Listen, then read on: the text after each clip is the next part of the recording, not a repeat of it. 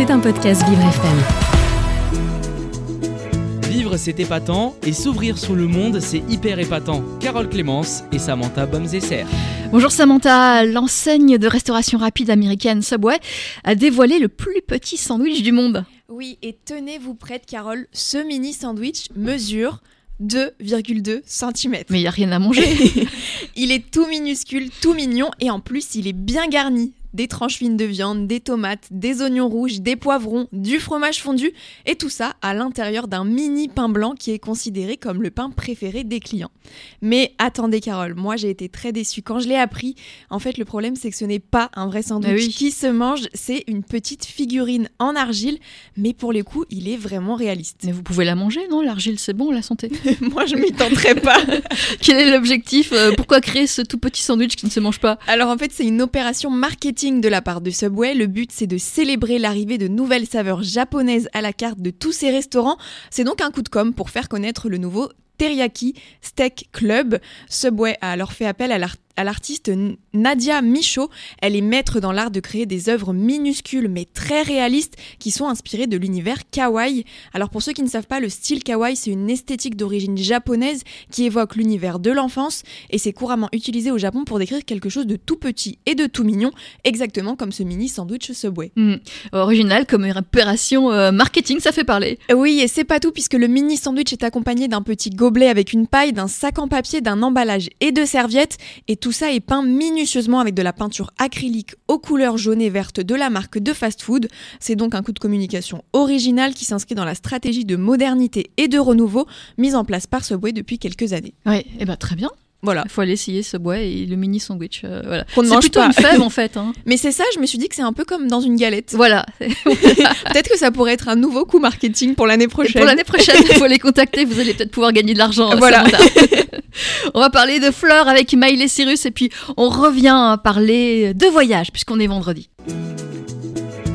C'est épatant et s'ouvrir sur le monde c'est hyper épatant. Carole Clémence et Samantha Bomzesser. Et pour le voyage du jour, Samantha, vous nous parlez des destinations préférées des Français pour l'année 2022. Oui, et c'est surtout dans les pays du Sud que les Français sont allés tout au long de l'année dernière. Alors le Portugal est, une de leurs destinations préférées. Lisbonne et Porto sont notamment très très prisées. Les Français adorent se balader dans les rues de ces villes pour y admirer leurs belles maisons en mosaïque. Ils aiment aussi manger les spécialités portugaises et notamment du bon poisson. Et tout ça, Carole, pour pas cher, puisque eh la vie au Portugal, elle est vraiment beaucoup moins chère qu'en France. Et puis les Portugais sont sympathiques. C'est pas faux. voilà. L'Espagne est aussi beaucoup appréciée, et notamment Barcelone l'avenue de la Rambla, le marché de la Boqueria, la plage de la Barceloneta ou encore le parc Güell sont des lieux incontournables que les Français adorent. Et puis, pas loin de l'Espagne, le Maroc a réussi à se positionner en destination préférée des Français après des mois de restrictions sanitaires. Marrakech notamment est la ville qui a sorti son épingle du jeu en 2022, en plus du dépaysement, du climat et de la culture orientale, ce qui a fait pencher la balance, eh bien c'est le coût du voyage, un prix qui a baissé de plus de 30% par rapport à 2019, donc avant le Covid. Pour vous donner un ordre d'idée, le prix moyen pour un billet d'avion aller-retour Paris-Marrakech, c'est de 112 euros.